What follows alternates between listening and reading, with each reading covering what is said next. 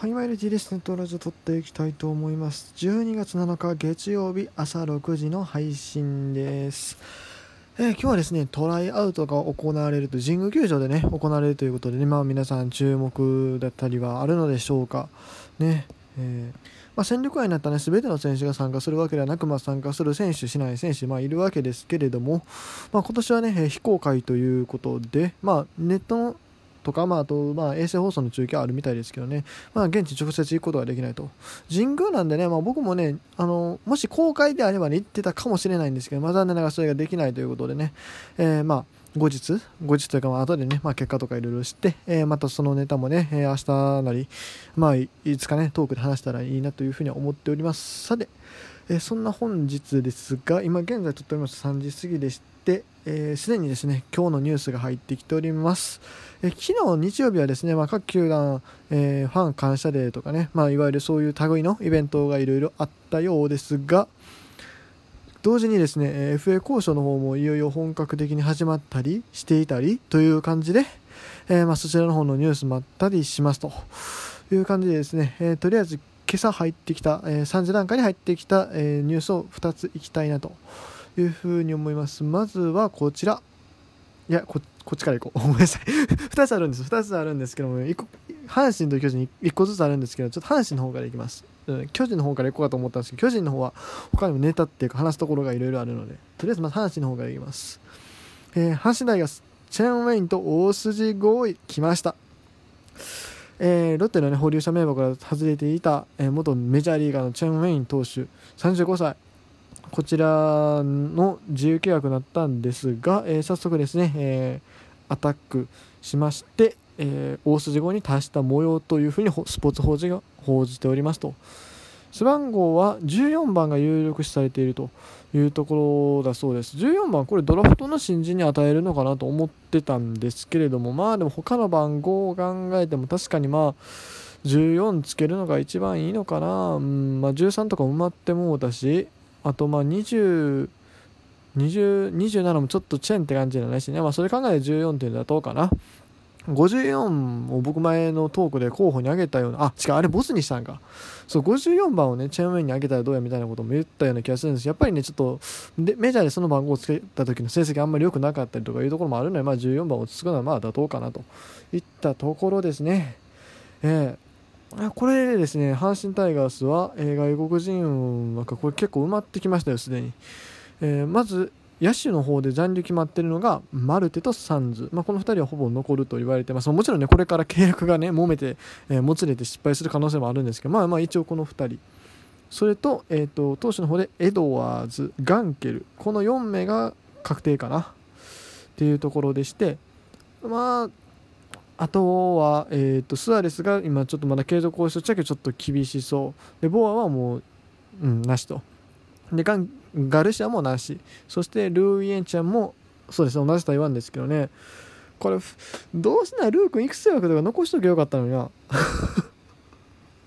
思わへん。同じ左のサウスポー左のサウスポーってそりゃそうか。左はサウスポーやわ。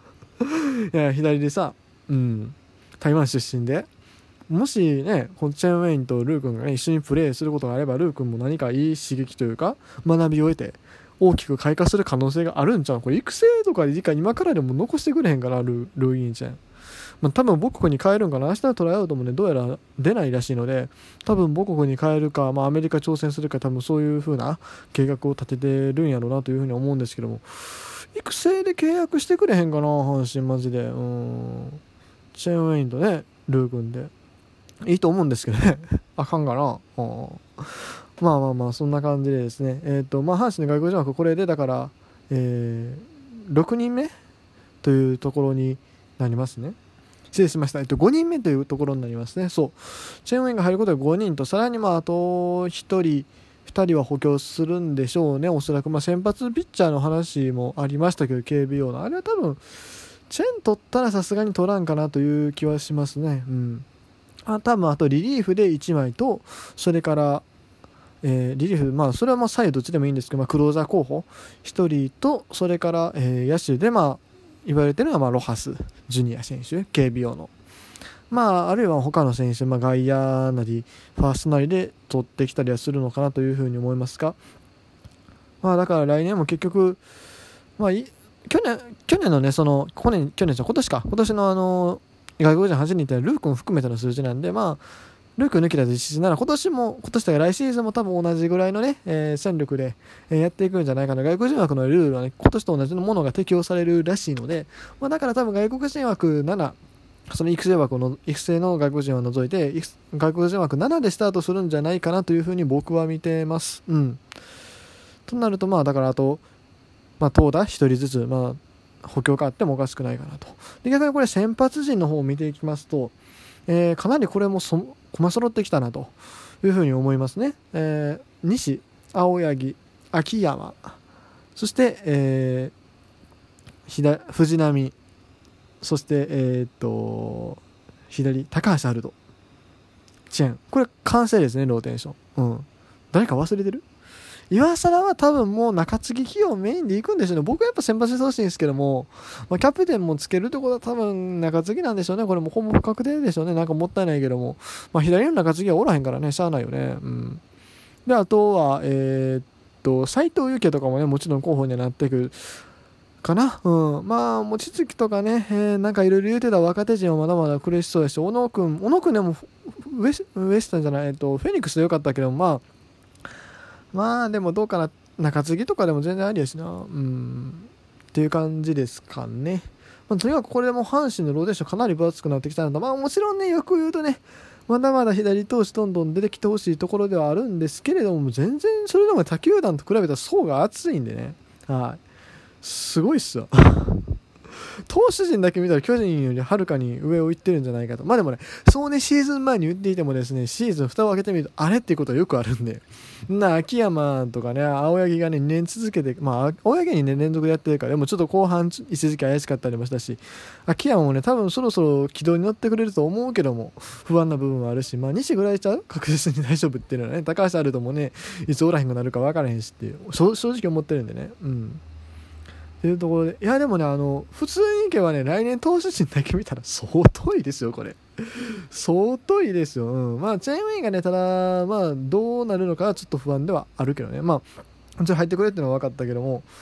まあね、今年の終盤みたいなピッチングをずっと続けられるかっていうと正直どうかな、うん、っていう気はするし まあもともとメジャーでね、あの、ダメになって日本に来てるっていうのはあるので、まあもちろんメジャーでダメになったと言っても、まあ201、16年、7年あたりちょっと肘を痛めてて、まあ、その辺りの影響もあったのかな？うんまあ、最近は特にそういった、えーと、あの症状も出ておらずというところ、まあ、手術はしてないんですよね、でも。PRP 療法で手術してないと。だからトミー・ちゃん受けてない。うん、まあでも、トミー・ジョンだとね、大体2、3, 3年ぐらい経ったらね、良くなると、まあ今年のスアレスなんかもそうでしたけども、まあそういう風に言われている中で、まあチェーンはそれを受けてないというところね、そこはまあちょっと若干不安も残るところあるけども、まあでもその肘が痛かった頃からだいぶ時間が経ったということで、そろそろいよいよ本調子になってくる可能性もあるよね。うん。それが今年でやったと、だから今年にロッテで最初うまいこと言ってたという可能性もあるよね。可能性だけだけどね。っていうことはね、これ期待してもいいんじゃないでしょうかね。はい。まあ、あの、まあまあ、もちろんね、話入ってくる選手で期待するのは当たり前なんですけど、そして、あこれ守備率も、まあまあいいですね。あどうなんだろう。なかなか日本時代、日本時代あれが、ああメジャーでの守備率はまあまあいいのが続いてるな。阪神のね、投手でね、守備がね、下手なんで、でもゴールデングラフと取ってへんが、そんなに守備の定評ないんかな。うん、まあまあまあまあそのとりあえずね期待ですよ、えー、これは阪神にとってかなり分厚い1枚がね、えー、クワッと見ていいんじゃないでしょうか。ただね過度の期待をするとね ちょっとまだねえらい目合いそうな気がするんでね。まあほどほどにね。うん。一番いいのはこのチェーンウェインとか押しのける若手が出てくることですからね。そうですね。はい。ということで、えー、続きましてこちらのニュース。うん。阪神になるとやっぱ熱く語っちゃいますよね。えーと、次のニュース、こちらです。一方、ジャイアンツですね、えー、本日、えー、昨日ですね、伊能投手と、えー、交渉しまして、えー、背番号21を提示、年俸1億円規模の複数年契約を提示というところです。えー、ちょうどね、ヤクルトもね、昨日、井上投手と交渉して30分ぐらいで終わったらしいんですヤクルトの方は。逆にジャイアンツの方は30分、えー、の倍ですよ。もう1時間も交渉して。もうアタックですね、これは。うん。どうでしょうか？まあ、ヤクルトと読売はどっちもね、そのピッチャーにとってそんないい球場ではないんですけども、まあ、もしね、優勝がしたいとかね、そういうところであれば、速攻ジャイアンツっていう形に 正直なるでしょうし、うん。いや、まあね、まあ、伊能さんはね、そもそも宇宙人って言われてるんで、よくね、考え方とかよくわからないんですけども、まあ、一部報道によるとジャイアンツ濃厚みたいなのもね、即決みたいなところもね、出てたりはしたんで、まあ、でも、だからまあ、そのほど鵜呑みしちゃいかんけども、まあ、このセ・リーグの2球団、おそらくこの人多分 DNA 出るのはほぼ間違いないと思うんで、それを考えると、まあ、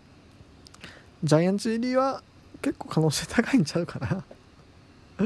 ジャイアンツとしてもね、まあそんなめちゃくちゃな金出してるわけじゃない。でも年俸以上ここ今年の、今年とか最近の人考えてすごい出してる方やしね。うん。なぜジャイアンツはもう、菅野の穴がね、あまりにも大きすぎるから、ね、出ていかれたら、そうなったらもう、彩りはマストになってくるんでね。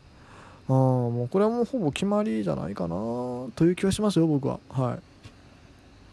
い。でですよ、そんなね、FA のね、話が続々出てるんだから、僕気になるのね、松永投手の話全然出てこないのよ。どこの球団も調査報道しない。ロッテは残留認めてるだけで、そか、他がね、全然ないのよ。まあ、今年5登板の投手なんで、まあ、なかなか難しいところあるんかもしれんけどもね、どっか行ってほしいな、これ、あの、名乗り上げるところがね。うん。というふうに個人的には思っております。ということで、えー、今日はね、大体この辺で終わりたいなというふうに思います。以上、T でした。トライアウトを受ける選手の皆さん頑張ってください。